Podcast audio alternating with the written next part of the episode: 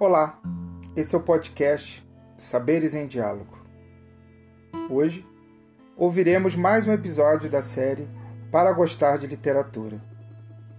Contos e crônicas de autores expressivos de nossa cultura, narrados por Eliana Yunis, professora universitária, especialista em leitura, ensaísta e crítica.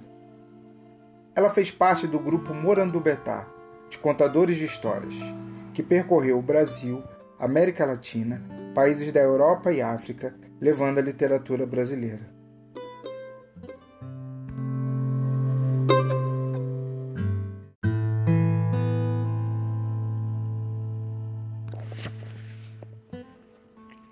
Quem se contenta?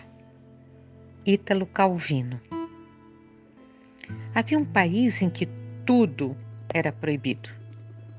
Ora, como a única coisa não proibida era o jogo de bilhar, os súditos se reuniam em certos campos que ficavam atrás da aldeia e ali, jogando bilhar, passavam os dias.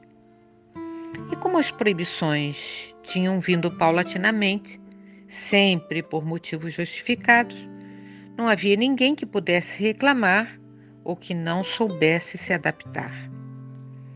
Passaram-se anos um dia, os condestáveis viram que não havia mais razão para que tudo fosse proibido e enviaram mensageiros para avisar os súditos que podiam fazer o que quisessem. Os mensageiros foram àqueles lugares onde os súditos costumavam se reunir.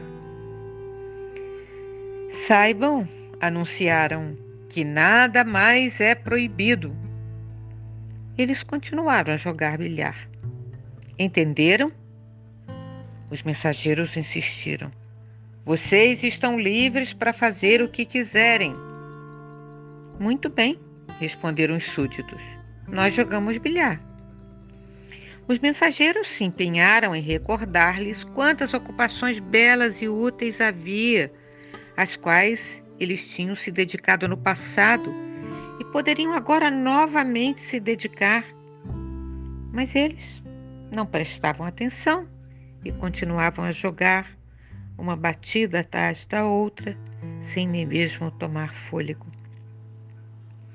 Vendo que as tentativas eram inúteis, os mensageiros foram contar aos contestáveis.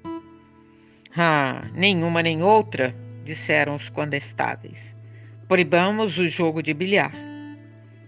Aí então o povo fez uma revolução, matou-os todos depois, sem perder tempo, voltou a jogar bilhar.